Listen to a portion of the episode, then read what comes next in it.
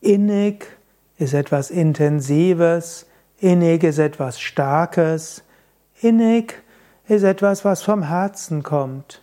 Man kann einen Menschen innig lieben, man kann innig verbunden sein mit seiner Heimat, man kann innig tiefe Sehnsucht nach Gott haben, man kann innig sich verbunden fühlen mit Gott.